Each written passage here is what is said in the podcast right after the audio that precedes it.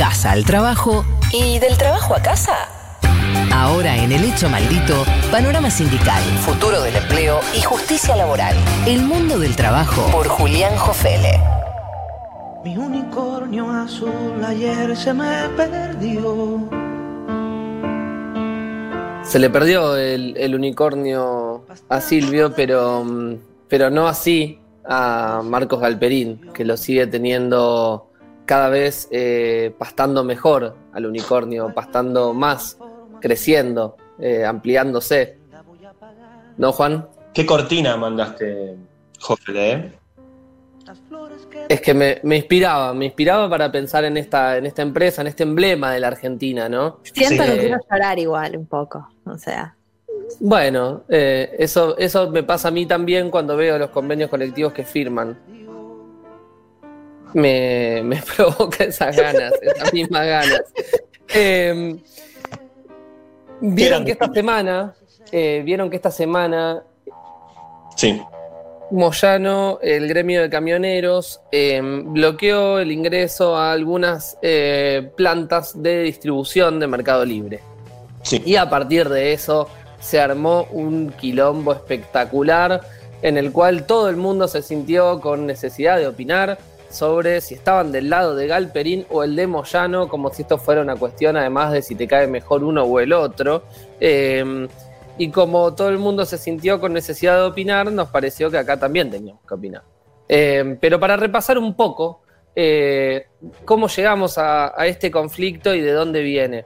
Para que se den una idea, este unicornio, que no sé cuáles son los colores de Mercado Libre, no me doy cuenta bien, como amarillo y negro, ¿no? Sería. Sí, amarillo, amarillo es el predominante, me parece. Igual Bien. viste que tiene dos aplicaciones, una amarilla y una celestita también. Perfecto, para, para pagar impuestos por di- distinto, ¿no? Eh, Bueno, este, este unicornio eh, de Mercado Libre tuvo ingresos por 652 millones de dólares en el primer trimestre de este año. Eh, un 37% más que el año anterior. En este periodo eh, obtuvo más de 5 millones de nuevos usuarios a nivel regional, un 45% más que el año anterior.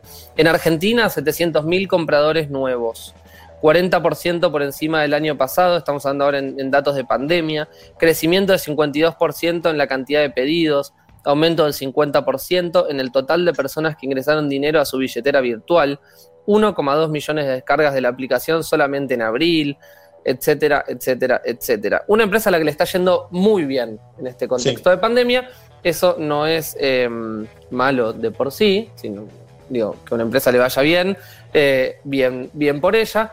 Lo que sí llamaba la atención acá es en qué situación están los trabajadores y trabajadoras de Mercado Libre en este contexto en el cual, bueno, la empresa se muestra muy próspera. Hace un tiempo ya habíamos discutido eh, en, este mismo espacio radial sobre el tema de las fintech, porque Mercado Libre al tener una billetera virtual eh, y a través de lo que es Mercado Pago, la posibilidad de hacer transferencias, de hacer depósitos, eh, opera como si fuera un banco, pero no tiene las mismas regulaciones que un banco, ni paga el convenio colectivo a quienes trabajan a cargo de su billetera virtual como si trabajaran en un banco. Por eso hace un tiempo había salido Sergio Palazzo de la Asociación Bancaria a decir, che, estos trabajadores tienen que estar encuadrados en la asociación bancaria. Eh, a lo cual había salido Alperín a decir, esto es típico, los sindicalistas me, me apuran, si me molestan me voy a Uruguay. Al final se fue él a Uruguay, la empresa la dejó acá, eh, Sí. pero desde Uruguay sigue eh, discutiendo. Ahora la discusión se dio entre el gremio de camioneros y el gremio de carga y descarga eh, que conduce Daniel Vila, que no es el, el dueño de, de América, eh, es, es otra persona. Otro. Es otro, claro, no el tiene mundo nada que. está lleno de vilas. Está Sí, lleno, además, ¿no? Es, es Sí. que vos decís, bueno, es el dueño. Ah, ok, no te parece raro. Vos decís Vila ahí manejando un gremio. De una. Bien. Eh, acá la discusión se da fundamentalmente por lo que tiene que ver con la planta principal de almacenamiento de Mercado Libre eh, en el Mercado Central, que tiene alrededor de 1.200 trabajadores y trabajadoras. y que representa la planta principal del- de la empresa en términos de almacenamiento. Ustedes vieron cuando se compran algo por la aplicación, no sé si lo hicieron alguna vez, que tiene una, un rayi- una rayita ahí, un, un rayo que dice full. Sí. Bueno, cuando dice full significa que ese producto está en el centro de almacenamiento de Mercado Libre, entonces te lo pueden enviar directamente ellos. Ya está en su propiedad y lo pueden mandar directamente desde ahí, por lo cual probablemente te llegue más rápido. En este sentido, este, este es una de las es la planta más importante de Mercado Libre y tiene a los trabajadores y trabajadoras de esa planta bajo el convenio del gremio de carga y descarga. Un convenio muy particular que se firmó en el año 2018 y que homologó en su momento eh, Dante Sica, no sé si se acuerdan de Dante Sica, eh, hace Sí. muy poco tiempo era una persona muy importante en nuestras vidas, fue el ministro de Producción y Trabajo eh, del gobierno de Mauricio Macri. Eh, y es un, acuerdo que se firmó antes de inaugurar la planta. O sea, antes de inaugurar la planta ya tenían un convenio específico para trabajar en esa planta firmado entre el gremio y la empresa, que es Mercado Libre Logística, la, la empresa, una de las empresas anexas a Mercado Libre, pensado exclusivamente para quienes trabajen ahí, con una jornada mensual de 192 horas, un banco de horas que se puede ir adelantando eh, o acumulando horas trabajadas, con francos que pueden ir eh, variando o francos que te puede cancelar la empresa si necesita extraordinariamente de tu trabajo. Te pueden avisar incluso con 48 horas eh, que el franco que ibas a tener esa semana no lo vas a tener, eh, que vas a tener que moverlo. Vacaciones que pueden cambiar en cualquier momento, que te las pueden dar en cualquier momento del año, te pueden tocar en mayo o te pueden tocar en septiembre, que se pueden fraccionar, que pueden darse hasta siete días en un momento y siete días en otro, eh, y se pueden fraccionar por decisión de la empresa. Eh, es decir, una, una forma de vivir totalmente atada a lo que pasa en el convenio eh, colectivo en relación a tu disponibilidad horaria, a tus posibilidades. Eh, incluso está prevista la posible suspensión con 50% del salario cuando haya cortes de luz, eh, cuando haya cuestiones climáticas que impidan trabajar. Bueno, ya está previsto que no vas a trabajar y que vas a cobrar solamente el 50% si pasan esas contingencias que nada tienen que ver con vos en tu puesto de trabajo. Después, en cuanto a la materia salarial, no hay tanta discusión ahí respecto a que eh, quienes trabajan en, en esta planta están cobrando relativamente bien, pero hay una cuestión respecto a las horas de trabajo que es realmente muy preocupante. Digo, un esquema laboral eh, muy pensado eh, más de un siglo atrás de lo que estamos viviendo hoy, ¿no? Eh, y estamos hablando de una empresa que se jacta de estar mirando el futuro, de que este, Sí. de pensar en la modernidad. Y Tiene lo una onda muy- que No, una onda muy Google, ¿no? Buscaba tener ese- esa idea de la empresa descontracturada, donde la gente... son- Exactamente. Se, se plantea desde el lugar de que esto es muy moderno y la verdad es que esto ya se vivió y tiene más de 100 años. Este ¿Sabés tipo de la- jornada en la que no podés disponer de tus horarios. Una vez fui a una entrevista laboral en Mercado Libre, hace bastante, no sé si 10 años más o menos, pero algún día te la voy a contar. Bien, me gusta, me gusta. Eh, no quedaste. No, no quedé, no quedé, parece Ay, que qué no, suspenso es esto. no era demasiado canchero, pero fui a, bueno, no, no te quiero interrumpir, pero, pero fue, fue bizarro. Está bien. Eh, si quieren ver un poquito más de lo del convenio, hay un hilo muy bueno en Twitter, después lo compartimos de Luis Campos, de la CT Autónoma, del Observatorio de Derecho Social. Eh, pero para que se den una idea, bueno, en estos días salió el CEO de la empresa, que es el señor de la Serna, que no es Rodrigo, o sea, no estamos hablando ni de Daniel Villa, Esto Claro. es muy difícil. es muy complejo. Eh, ¿Cómo no es no, no es el CEO de, la empresa, pero sería bueno que lo sea. Eh, y plantea algo que fue realmente motivo de mucha burla en redes sociales porque dijo eh, que el 85% de la gente que trabaja en esta planta tiene menos de 25 años y el sindicato de camioneros quiere aplicar un convenio en 1989, por lo cual el 95% de la gente que tenemos no había nacido, dijo. Ajá. Eh, esto no tiene remate. eh, muy confuso. eh, o sea, eh, aparte. con ese criterio, lógicamente, a ninguno de nosotros y nosotras se nos aplicaría ni el aguinaldo, ni las vacaciones pagas, ni ninguna de esas cosas, porque no habíamos nacido.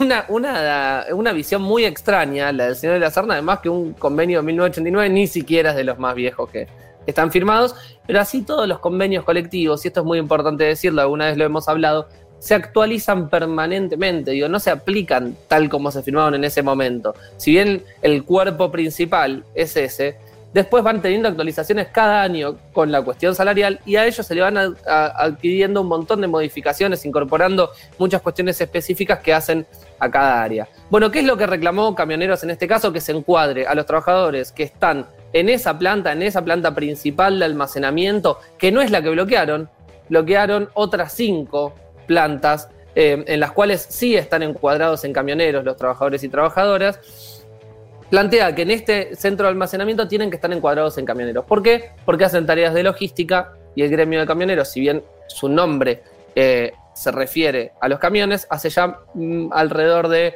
eh, unos 20 años incorporó la categoría logística y eso está incorporado en su estatuto y en su personería gremial por lo cual también representa a trabajadores y trabajadoras de la logística. Y como sabemos, es un convenio colectivo que no tiene todas estas cuestiones particulares respecto a la jornada. Bueno, ¿qué es lo que les entusiasma tanto de la jornada de estos empresarios? Y bueno, fundamentalmente que pueden contar con estos trabajadores y trabajadoras cuando quieran, eh, pueden cancelarle sus eh, francos o moverle sus vacaciones y de esta forma ahorrarse la posibilidad de contratar algo más de gente. Esto está así de sencillo, digo, si contrataran más gente para hacer este tipo de tareas, entonces tendrían esta posibilidad eh, y no haría falta que tengan que mover permanentemente la vida de quienes trabajan en este centro de almacenamiento. Pero no lo quieren hacer, evidentemente las ganancias de este tiempo no les resultan suficientes, por lo cual no están buscando eso, sino que buscan mantener en el viejo convenio colectivo que han firmado en el año 2018, eh, pero viejo en el sentido, digamos, de los derechos que, emana, eh, a toda esta gente sin una disponibilidad muy razonable de sus horarios. Así que esta es una discusión que vamos a seguir viendo, si bien hubo un principio de acuerdo respecto al diálogo eh, en una audiencia citada en el Ministerio de Trabajo entre Mercado Libre y camioneros, va a ser el comienzo de una discusión que va a tener para largo, no necesariamente se va a resolver en estos días. Así como Palazzo en su momento habló del tema, ahora Camioneros habla de, otro tema vinculado al mercado libre, tiene que ver con la idea de que la empresa no puede elegir qué convenio colectivo quiere aplicar a los trabajadores y trabajadoras, tiene que aplicar el convenio colectivo que corresponde. Y en ese sentido, las discusiones probablemente eh, vayan a continuar eh, en el futuro cercano porque no están cerradas ni cerca, te quiero decir.